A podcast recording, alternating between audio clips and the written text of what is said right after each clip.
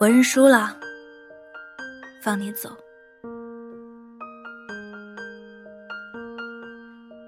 有一个女孩，她喜欢一个人，但是她强忍着那股劲儿不去找他。每当压不住冲动的时候，她就会默默点开他的备忘录，新建一条：他不喜欢你，别去找他。他新建了很多很多页。那股喜欢的劲儿混杂着委屈，摁下去，又鼓起来，反反复复。这次，他和我说：“就到此为止吧，要放那个人离开了。”我问：“为什么？”他回答说：“因为太喜欢了。”他们说，如果有了一个很喜欢的人，可以放他走。如果到时候他还能回来，就证明这个人是属于你的。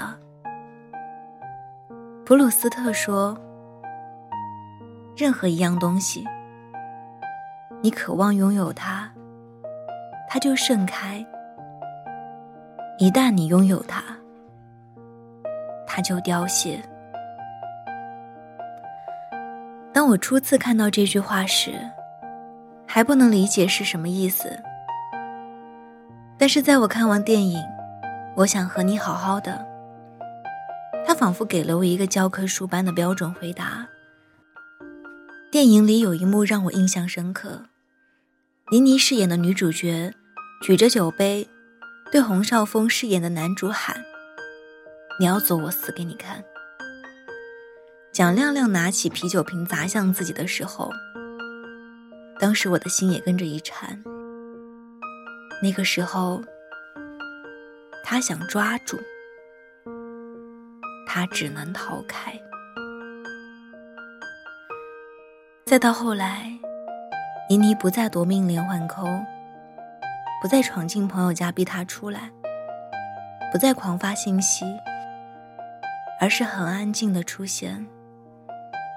给他送了一包欢喜的衣物。电影的最后一幕，是他们两个人坐在车里。倪妮说：“再带他兜一次风。”两个人相顾无言，只有呼呼的风声，好像在说：“我认输了，我放你走。”可能过剩的感情会使人冲昏头脑，让人一时间分不清楚是纯粹的爱情，还是掺杂着不甘。你是否也问过自己，究竟是因为爱抓紧他，还是自己的一份执念？其实不管哪一种，你的爱对于那个不爱你的人而言，都是一种负担。与其费力勒紧手中的线，不如等风来了就放手。他什么都没做，你一个人独自激动，独自兴奋，独自伤心，最后还要对他说句“对不起，打扰了”。你的哭声比谁都大声，却还觉得他是受害者。那个女孩，她一咬牙，一跺脚，决定和男朋友小何划清界限的那天，还做了一个很郑重的道歉。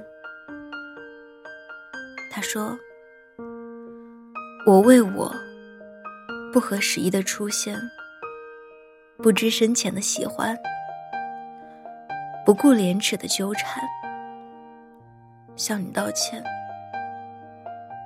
他说：“他受够了这份迷恋的苦，受够了整天胡思乱想，把自己搞得神经兮兮又患得患失，受够了半夜惊醒后第一时间摸手机的条件反射，也受够了自己一直被困在过去走不出的灰暗。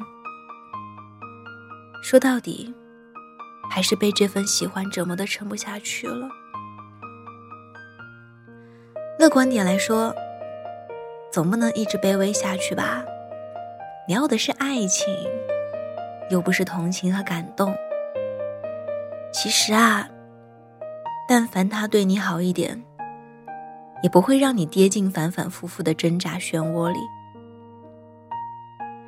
他态度如何，行为如何，心意如何，你都清楚。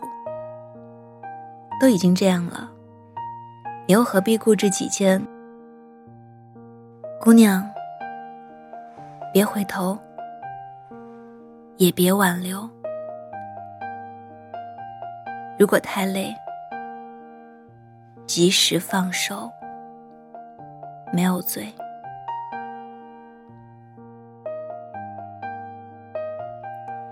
加油，我们一起努力。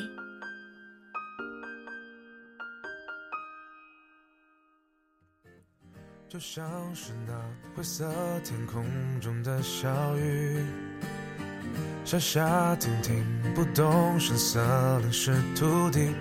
尽管总是阴晴不定，但偶尔也会闪出星星。这都是形容你的眼睛，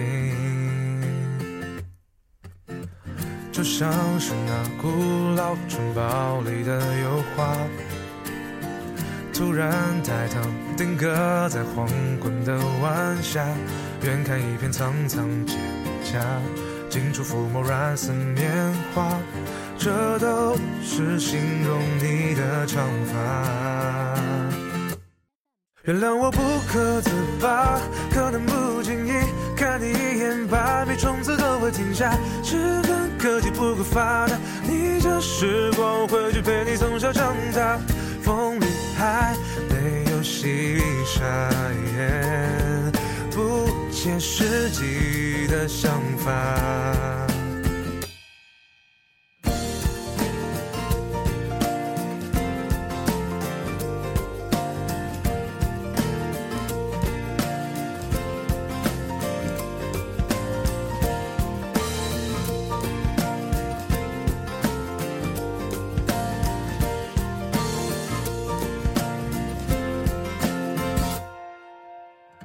就像是那错综复杂的小枝桠，过去未来冥冥中对悠长宿命微妙的潜移默化，很细腻不年轻，想轻轻把它抚平，这是形容你的手掌心。原谅我不可自拔，可能不经意看你一眼，心里石头都会落下。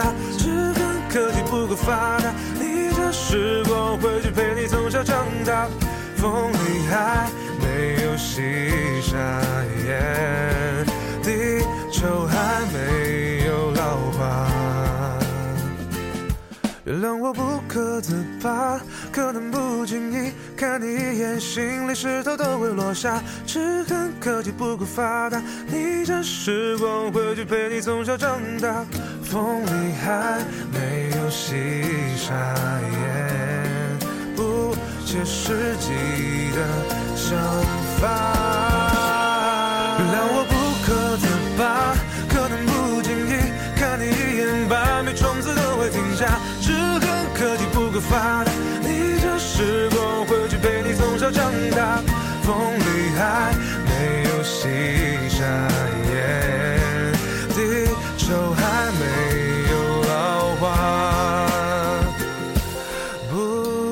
实际的想法。